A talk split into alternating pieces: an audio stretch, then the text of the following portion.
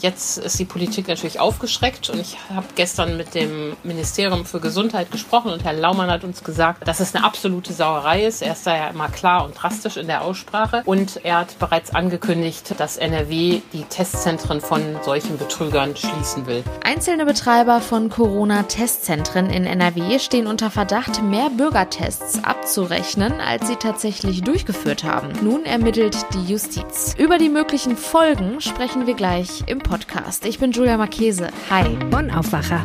News aus Bonn und der Region, NRW und dem Rest der Welt. Zuerst ein Blick auf die Meldungen aus Bonn und der Region.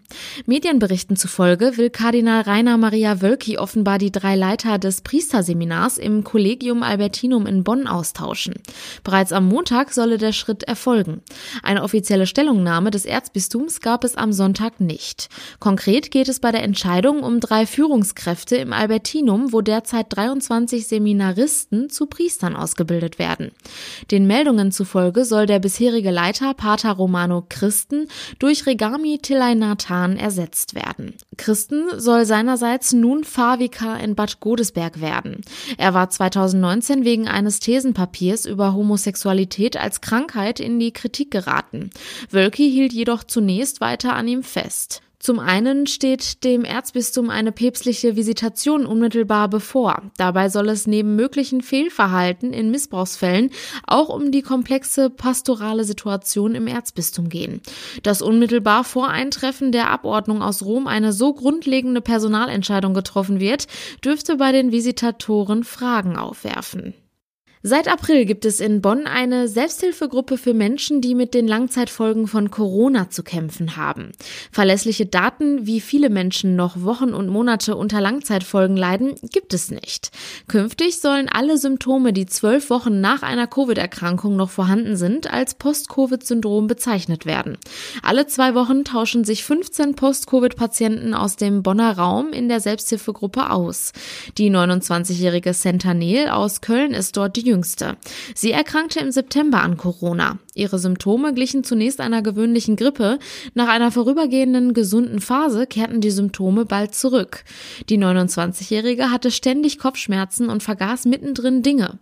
Dass es sich dabei um Post-Covid-Symptome handelt, hat sich für Centanel erst nachträglich herausgestellt. Der Weg zurück in den Alltag verläuft mit Post-Covid nicht unbedingt geradlinig. Die Teilnehmer der Selbsthilfegruppe hoffen, dass Betroffene in Zukunft mit mehr Verständnis und Geduld rechnen können und dass die Forschung diese Erkrankung aufgreift und Unterstützungsangebote entwickelt. Nach der jüngsten Schließung der Geburtenstation im Krankenhaus Bad Honnef hat sich die Lage für werdende Mütter im Rhein-Sieg-Kreis weiter zugespitzt. Auch die Kinderklinik und das Helios Krankenhaus in Siegburg bieten seit einigen Jahren keine Geburten mehr an. So bleiben Schwangeren aktuell nur noch die beiden Krankenhäuser in Troisdorf. Andernfalls müssen sie sich in Richtung Köln und Bonn orientieren. Laut Marika Bast, Koordinatorin des Netzwerks Frühe Hilfen in St. Augustin, berichten Hebammen, dass möglicherweise die beiden Häuser in Troisdorf demnächst zusammengelegt angelegt werden. Damit wäre dann nur noch eine Geburtenstation außerhalb Bonns und Kölns im Umkreis zum Entbinden übrig. Familienhebamme Petra Schuck arbeitet bei der Troisdorfer Beratungsstelle Pro Familia und berät und begleitet Eltern. Ihrer Meinung nach sei ein großes Problem in der Krankenhauspolitik die Privatisierung. Das Hauptinteresse der privaten Krankenhausträger bestünde darin, Geld zu erwirtschaften. Kommunale Krankenhäuser seien gezwungen, sich Marktmechanismen anzupassen. Laut Vorgaben Vorgabe des gemeinsamen Bundesausschusses muss, egal wo man wohnt, die Klinik innerhalb von 40 Pkw-Minuten erreichbar sein. Wenn es in weiter entfernten Orten hart auf hart komme, bliebe Eltern eigentlich nur noch die Möglichkeit, den Rettungswagen zu rufen. Offiziell seien die Sanitäter mittlerweile extra für Geburten ausgebildet.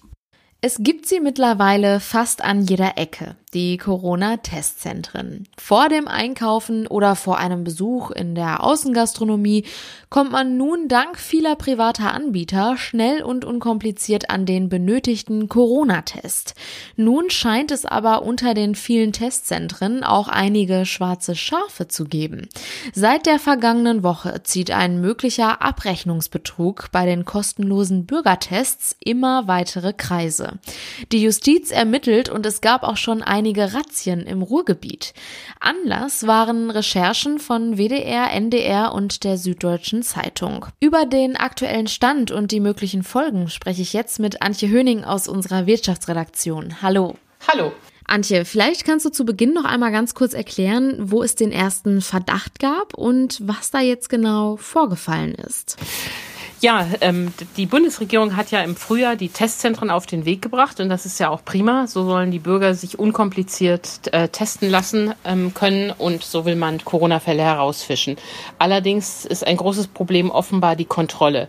Und die Kollegen von den genannten äh, Medien haben äh, ermittelt, dass zum Beispiel an einer Teststelle in Köln 70 Proben genommen wurden, aber fast 1000 abgerechnet wurden.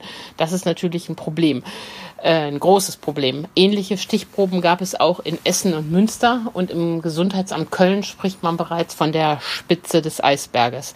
Also äh, der Preis für die unbürokratische Lösung der Testzentren war, dass es da offenbar schwarze Schafe gibt, die das jetzt hemmungslos ausnutzen. Mhm. Und an diesem Wochenende wurden diesbezüglich auch bereits Razzien durchgeführt. Wo waren die und was kam dabei raus? Ja, es gab äh, sowohl Ermittlungen in NRW als auch in Bayern und in NRW hat man auch bereits ähm, vor Ort ermittelt. Es gab eine Razzia im Ruhrgebiet. Dort wurden Wohnräume und Geschäftsräume von zwei Betreibern ähm, ein, von solchen Corona-Testzentren untersucht und äh, Material wurde beschlagnahmt und das muss nun ermittelt werden, was die da im Einzelnen gemacht haben und in welchen Dimensionen sich das Ganze abgespielt hat. Jetzt spielt auch die Bochumer Staatsanwaltschaft eine entscheidende Rolle in dem ganzen Fall. Warum?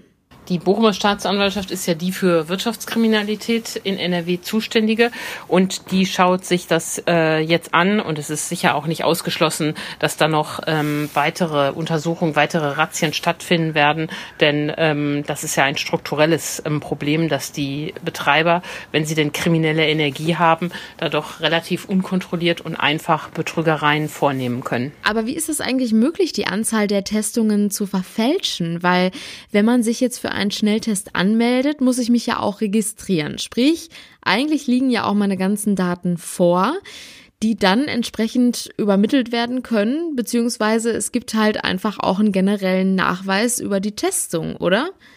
Ja, gute Frage, aber falsche Vorstellung. Genauso denkt man's, aber so ist es eben leider nicht. Die, wir geben zwar die Daten alle an, äh, die werden ja auch auf dem Papierbogen äh, erfasst, aber diese Daten müssen nicht weitergegeben werden. Die Testzentren geben nur gegenüber der Kassenärztlichen Vereinigung, wir haben x Tests durchgeführt und dann überweist die Kassenärztliche Vereinigung das Geld für diese x Tests. Pro Test kriegt ja so ein Testzentrum 18 Euro. Ähm, die Kassenärztliche Vereinigung muss aber nicht äh, gucken, wer da getestet wurde und ob der überhaupt getestet wurde.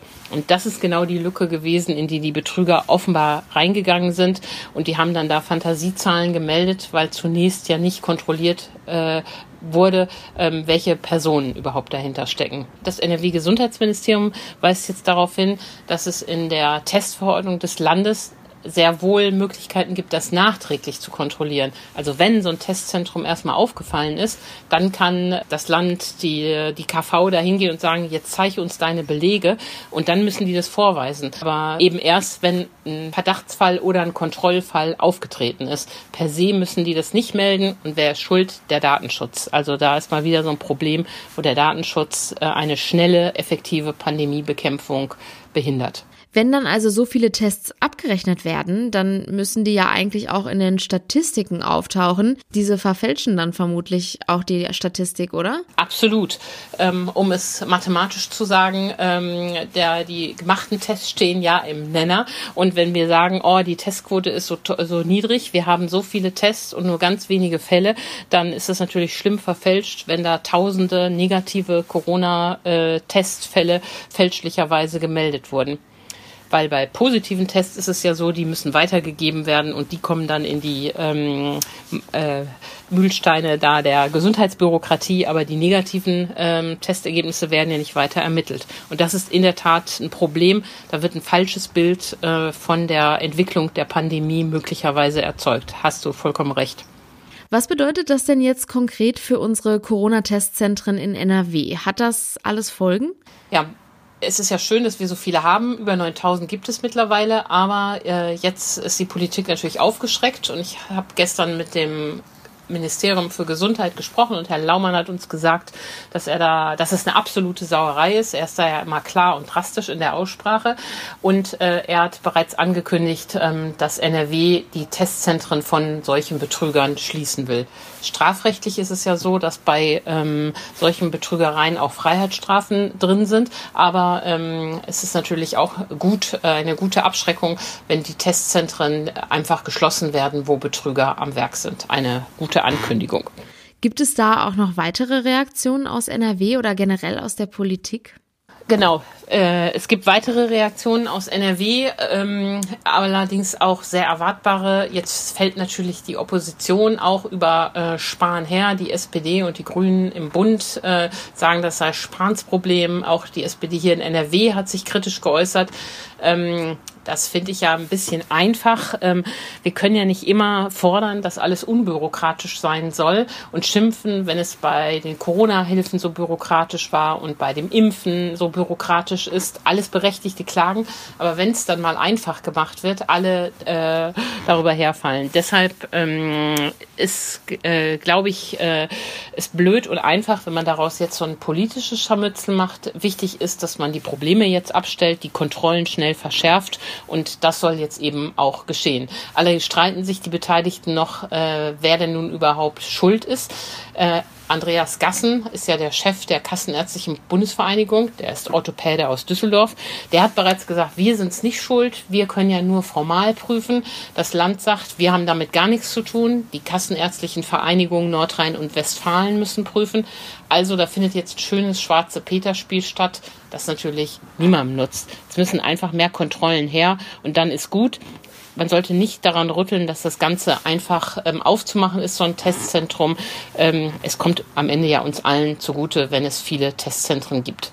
Wie könnte das Ganze denn in den nächsten Tagen weitergehen? Könnten da jetzt schon Maßnahmen ergriffen werden? Ja, die Gesundheitsminister sind schon alarmiert. Ähm, am Montag wollen sie sich zusammensetzen und beraten, wie man die Kontrollen verschärfen kann und wer da zuständig ist.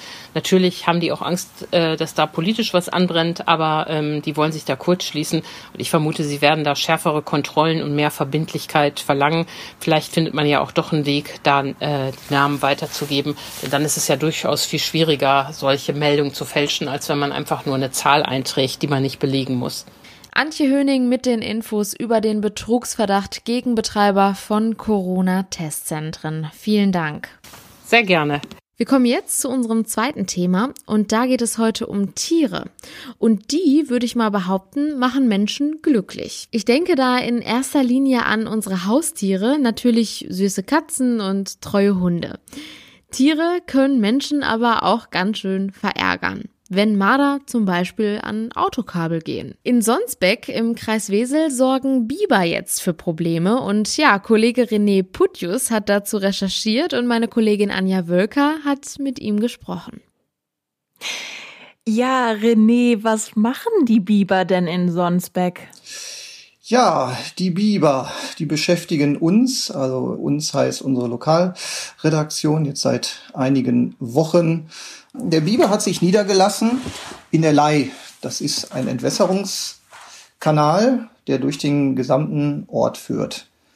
Und es ist halt so, dass dieser Biberdamm als Hindernis angesehen wird. Dieser Damm ist halt an einer Stelle entstanden, die Probleme bereiten könnte, bei Starkregen beispielsweise, dass dieser Entwässerungsgraben dann über die Ufer tritt oder der Wasserstand zu hoch ist, dass Grundwasser in die Keller drückt und dann die Keller volllaufen. Das gab es halt 2016 mal in dem Ort. Da gab es sogar eine Überflutung und deswegen sind da einige Anwohner doch sehr sensibel, was das Thema angeht. So, und dann hat man halt so einmal die Naturliebhaber, die sich freuen, dass der Biber da ist, aber dann auch anders wiederum Anwohner, die befürchten, dass bei Starkregen, bei besonderen Wetterereignissen ihre Keller wieder vorlaufen. Ja, jetzt ist in Sonsbeck ein Wasser- und Bodenverband dafür zuständig, dass das Wasser grundsätzlich ohne Probleme abfließen kann. Und der Biberdamm wurde in der Vergangenheit deshalb auch schon mehrere Male zum Teil abgetragen, was dann auch den Biberfreunden nicht gefallen hat. Die Biber bauen aber fleißig weiter und ich frage mich halt, inwiefern der Biberdamm grundsätzlich geschützt werden muss. Der Damm an sich, sagen die Experten und auch das Bundesnaturschutzgesetz, Paragraph 44 Absatz 3, da habe ich mich dann mal eingelesen. Der Damm an sich ist nicht schützenswert, aber in Kombination mit dem Lebensraum, also einer Biberburg oder einer Erdhöhle, gemeinsam sind diese beiden Dinge besonders schützenswert. Der Biber ja ohnehin, der gehört zu den geschützten Tierarten. Der Biber, der baut ja nicht den Damm, weil er Langeweile hat, sondern der baut den Damm, weil der Eingang zu seinem Wohnbereich, zu seinem Habitat unterhalb des Wasserspiegels liegt. Und dort drin werden auch die Jungen aufgezogen. Man weiß aber nicht, ob dort Nachwuchs lebt. Man kann da halt nicht so einfach reingucken. Die Zeit, wann die Biber ihr Nachwuchs bekommen, das ist so Mai, Juni, also genau die Zeit, die wir im Moment haben. Und weil es in Sonsberg jetzt diesen Lebensraum der Biber gibt, darf der Damm auch erstmal nicht angerührt werden. Gut, jetzt haben wir auch erstmal gutes Wetter. Da ist das Risiko für Überschwemmungen wahrscheinlich aktuell gering, aber es löst natürlich irgendwie nicht so dieses Problem. Wie kann man das denn jetzt lösen? Also auch ohne, dass es dann Probleme für den Biber wiederum gibt. Es gibt einen bekannten Naturliebhaber, einen Wolfexperten namens Jos de Bruyn, der ist deutschlandweit bekannt. Der hat auch Mitte vergangener Woche eine Erdhöhle ausfindig gemacht und dem Kreis Wesel als Aufsichtsbehörde gezeigt. Und er hat sich auch mit Lösungen beschäftigt, sich umgehört, welche Möglichkeiten es gibt, dass dieser Damm halt nicht immer zurückgebaut werden muss. Das ist eine sogenannte Drainagenlösung. Es werden also oberhalb des Damms dann kleine Rohre eingebaut, sodass dann das überschüssige Wasser ablaufen kann und kein Rückstau mehr entsteht, der halt dazu führen kann, dass diese Lei, der Entwässerungskanal, zu voll läuft. Ich denke, diese Drainagenlösung ist eine gute Lösung, um dann einen Kompromiss zu finden, womit dann alle leben können. Und schon heute könnte es dazu eine Entscheidung geben. René Putjus zu den Bibern in Sonsberg. Herzlichen Dank. Ja, gerne. Alles gut. Danke, Anja. Und diese Themen sind heute außerdem noch wichtig. Die Parteispitze der Grünen in NRW fordert einen flächendeckenden Zugang zu Schwangerschaftsabbrüchen und auch eine generelle Kostenübernahme. Die müsse auch überall in NRW gewährleistet werden, hieß es in einem Leitantrag des Landesvorstands zum Gesundheitssystem von morgen. Im August soll dann ein Landesparteitag über die Vorschläge beschließen. Im Prozess um den Fall einer fast verhungerten Fünfjährigen wird heute im Kölner Landgericht das Urteil erwartet. Die 24 Jahre alte Mutter und deren Ex-Partner sind wegen versuchten Mordes angeklagt. Laut Anklage sollen die beiden durch Unterlassen versucht haben, das Kind zu töten, indem sie ihm nicht genug zu essen gaben. So geriet es in akute Lebensgefahr. Der Deutsche Wetterdienst veröffentlicht heute die Bilanz für den Mai und das gesamte Frühjahr. Der April hatte bereits einen Negativrekord gebracht. So kalt wie in diesem Jahr war der Monat seit 40 Jahren nicht mehr. Der März hingegen ging mit einem Wärmerekord zu Ende. Im badischen Rheinau gab es mit über 27 Grad den wärmsten Märztag seit Beginn der regelmäßigen Wetteraufzeichnungen. Und damit kommen wir jetzt auch zu dem Wetter für die kommenden Tage. Das bleibt weiterhin schön sonnig und trocken bei Temperaturen zwischen 21 und 25 Grad. Das meldet der Deutsche Wetterdienst. Auch morgen bleibt es sonnig, teils aber auch locker bewölkt. Auch hier liegen die Höchsttemperaturen zwischen 23 und 26 Grad. Und das war der Aufwacher vom 31. Mai. Vielen Dank fürs Zuhören. Habt einen schönen Start in die neue Woche. Ciao. Mehr Nachrichten aus Bonn und der Region gibt's jederzeit beim Generalanzeiger. Schaut vorbei auf ga.de.